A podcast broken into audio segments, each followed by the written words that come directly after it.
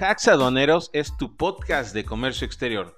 Hablamos de temas de actualidad, tips aduaneros y de cómo facilitar tus operaciones de importación y exportación. Yo soy Lord Aduanas y me da mucho gusto que estés conmigo. Bienvenidos.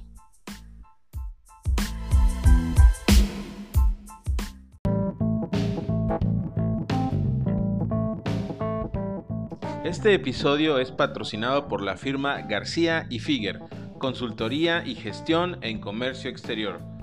En García y Figuer creemos firmemente que no hay problema que no tenga una solución. Con nuestra experiencia de más de 26 años en el sector aduanal, podemos brindarte soluciones acompañándote juntos paso a paso.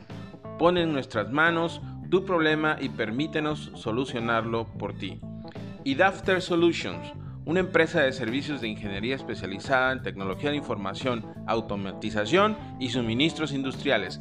Nuestra experiencia y proveedores asociados están enfocados sinérgicamente en desarrollar soluciones integrales de éxito. Sin más, procedemos y continuamos con nuestro episodio. Bienvenidos.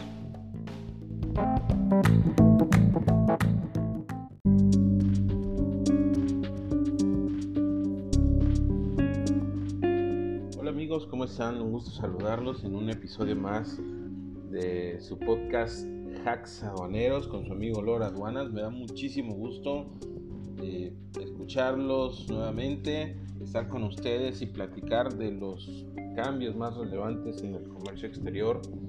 Eh, platicar con ustedes también, bueno, de un tema muy importante que seguramente vamos a tener en el radar y que debemos de tener en el radar eh, para el próximo año tenemos que ir viendo cómo se va a ir evolucionando, cómo va a ir evolucionando este tema. Muy interesante porque tiene que haber muchos cambios, eh, primero legislativos, a nivel eh, administrativo también, de procesos. Y, y, el tema este que estamos hablando, obviamente, pues ustedes ya, ya lo han leído, lo han escuchado, que es la ANAM la nueva Agencia Nacional de Aduanas de México. Y bueno, principalmente y lo más importante, ¿no? Eh, yo me hago una pregunta. Eh, ¿La ANAM es de militarización, evolución o debilitamiento de las aduanas en México? Y ya se ha hablado mucho de este tema, se ha escrito eh, por grandes expertos en, materia de comercio exterior también, colegas, algunos conocidos y han hablado de todos los cambios que, que, se vienen, lo que nos habla el decreto. Eh, sin embargo, eh, en esta ocasión, en este podcast, eh, yo quisiera expresarles, platicarles sobre otros puntos quizás más a nivel de cancha, ¿no? Creo que es lo que más nos, nos preocupa a, a, los que vivimos día a día el comercio exterior. Y como les decía, ya se ha hablado mucho sobre este tema se ha escrito, eh, ha habido análisis, pero quedan preguntas en el, en el, aire, si realmente se van a militarizar las aduanas o no, si era necesario cambiarle el nombre, si la separación del SAT se justifica. Lo cierto es que podríamos decir que es una verdad a medias, ya que el mismo decreto establece que la ANAM dependerá de la Secretaría de Hacienda y Crédito Público y no de la Secretaría de Defensa Nacional o de la Secretaría de Marina para que estuviéramos hablando per se de una militarización en las aduanas. Y digo verdad medias porque si bien la ANAM permanecerá o pertenecerá a la, a la, Secretaría de Hacienda y Crédito Público, sus mandos como administradores o administradores, jefes de departamento y oficiales del comercio exterior hasta el momento serán exmilitares, militares activos o elementos de la Guardia Nacional. Esto, bueno, ya está empezando a suceder en algunas aduanas donde los actuales oficiales de comercio exterior que eran civiles a los cuales se les daba un adiestramiento, bueno, pues esa, ese cambio se, se, fue realizando paulatinamente y elementos de la Guardia, Guardia Nacional, perdón, fueron entrenados en este, en este curso de 5 o 6 meses, darles un este, pintada ahí de, comercio exterior, una introducción leve o breve al, comercio exterior. Y bueno, ahora ellos son los que van a empezar a ocupar estos puestos que están eh, ocupando los OCES. Es una, eh, un, cambio, va, a haber habiendo un cambio eh, paulatinamente en este sentido, pero ya es una acción que se está realizando.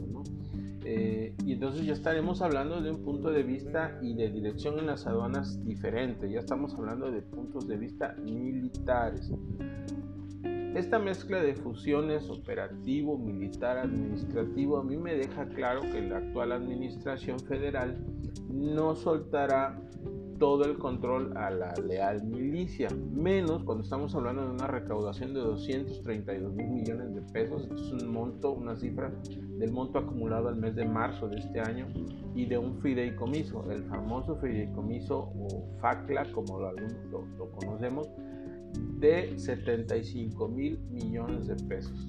Y entonces, eh, por ello, recientemente, la semana pasada, se emitió un acuerdo donde faculta al actual administrador general de aduanas para que disponga de ese, de ese monto y bueno, lo empiece a administrar de manera correcta. Este, este dinero del fideicomiso, bueno, pues se piensa que se va eh, a empezar a utilizar para eh, los programas que ya existen y pues pienso yo también para el nuevo aeropuerto que se está este, desarrollando donde también tiene que haber una instalación de la aduana. Entonces, en ese sentido, no, definitivamente la aduana no será militarizada, aunque sin embargo, bueno, lo hemos visto y vivido cuando menos los últimos 10 años, en las aduanas del país ya operaban las Fuerzas Armadas, en las aduanas fronterizas se encontraba el ejército y en las marítimas obviamente la Secretaría de Marina mediante la CUMAR o las CUMARES, coexistiendo con las autoridades civiles del SAT. Y esta mezcla de funciones pues nos dejó o nos ha dejado una experiencia. ¿Y que hemos aprendido? Bueno, que la intervención militar en los procesos aduanales aumenta los, los tiempos de despacho aduanero incrementando obviamente los costos de operación que finalmente recaen en los contribuyentes, ¿no? Claro, también es justo mencionar que se han realizado decomisos importantes de drogas, armas y dinero, que es eh, la función principal de la parte militar. Pero en términos de modernización de las aduanas a nivel mundial, el modelo militarizado o la coexistencia de dos autoridades en la misma institución merma la eficiencia en los tiempos de desadoramiento de las mercancías. Y esto porque tienes que estar bien con uno y con el otro o satisfacer las necesidades de una y de otra autoridad para que eh, pueda salir tu despacho. Lo hemos vivido a, nivel de cancha eh, cuando el verificador te libera mercancía, tienes que esperar a que el oficial de, de la Marina también lo haga. Entonces, eh, a veces no se pone muy de acuerdo, pero bueno, son situaciones que hemos vivido y que esto es parte de tener una eh, de tener autoridades mezcladas dentro de la misma institución. Otro ejemplo que, que, vivimos de la intervención de las Fuerzas Armadas fue la destitución de los administradores de las aduanas marítimas el año pasado, que fueron 15 o 16 que se reemplazaron eh, en un solo movimiento por marinos en retiro, almirantes, exalmirantes, y con esta acción, como lo veníamos advirtiendo, el efecto fue obviamente en directo con los tiempos de despacho en las principales aduanas del país, cuando menos las marítimas, donde fue este cambio. Los usuarios realmente son testigos de todos estos cambios.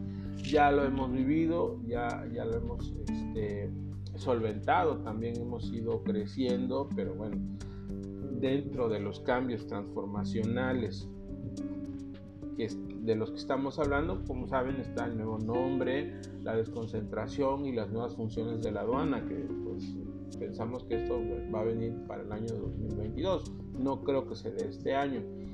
Estos cambios pienso yo que obedecen más a un cambio de, de imagen y de deslinde del pasado que a un cambio total de la institución, ya que los programas y proyectos con estamos entrando en la ANAM son los mismos que vienen desde la administración pasada, como por ejemplo el proyecto MATSE y el PITA, que, eh, que este último recientemente, bueno, pues eh, ha estado tomando muchísimo auge, ya está en operación en las aduanas fronterizas, hay programas pilotos en los que eh, se empiezan a instaurar o se va a instaurar ya en las aduanas marítimas. Veracruz es una, de esas aduanas principales.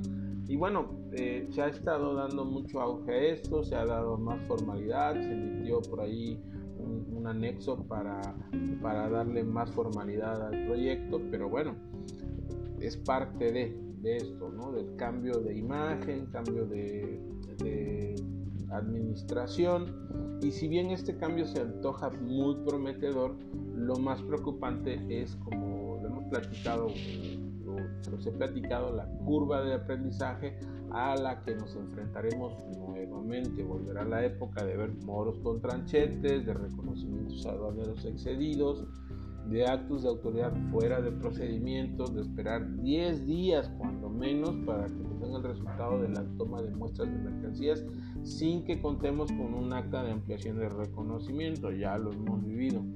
Todo esto lo vimos cada vez que eh, se presentan estos cambios y creo que la verdad este, en esta ocasión no va a ser la excepción. Lo importante de todo esto y la recomendación es que como sector privado debemos levantar la mano con la autoridad, trabajar de cerca como se ha estado haciendo. Yo creo que la posición de todas las cámaras y asociaciones es esa, trabajar en conjunto con la autoridad. Se ha hecho, tenemos que demostrarle que somos más los que hacemos las cosas bien que los que realmente le quieren dar la vuelta a las legislaciones. Finalmente, este cambio, eh, este cambio realmente representa un, un debilitamiento de la institución que es la aduana de México como tal. Pienso que podría llegar a ser, sí, solo en caso de que el sector privado no intervenga participando con la autoridad, si nosotros como actores del comercio exterior no expresamos nuestro punto de vista y si permitimos que un elemento tan importante en nuestra cadena de distribución como lo es la aduana no avance con la tecnología y los estándares más modernos a nivel mundial en cuanto a aduanas se refiere. Pues hasta aquí mi comentario amigos, eh, me da mucho gusto poder escucharlos, poder eh, convivir con ustedes, compartir este punto de vista de un servidor muy particular. Eh, estaremos dándole seguimiento al tema. Y síganme en mis redes sociales, nos vemos en mis redes sociales, muchas gracias por todos sus comentarios, muchas gracias por, seguirme y, por permitirme eh, entrar eh, en, su, en, su, vida diaria. Les agradezco, les mando un fuerte abrazo, cuídense mucho y nos seguimos viendo, leyendo y escuchando. Gracias.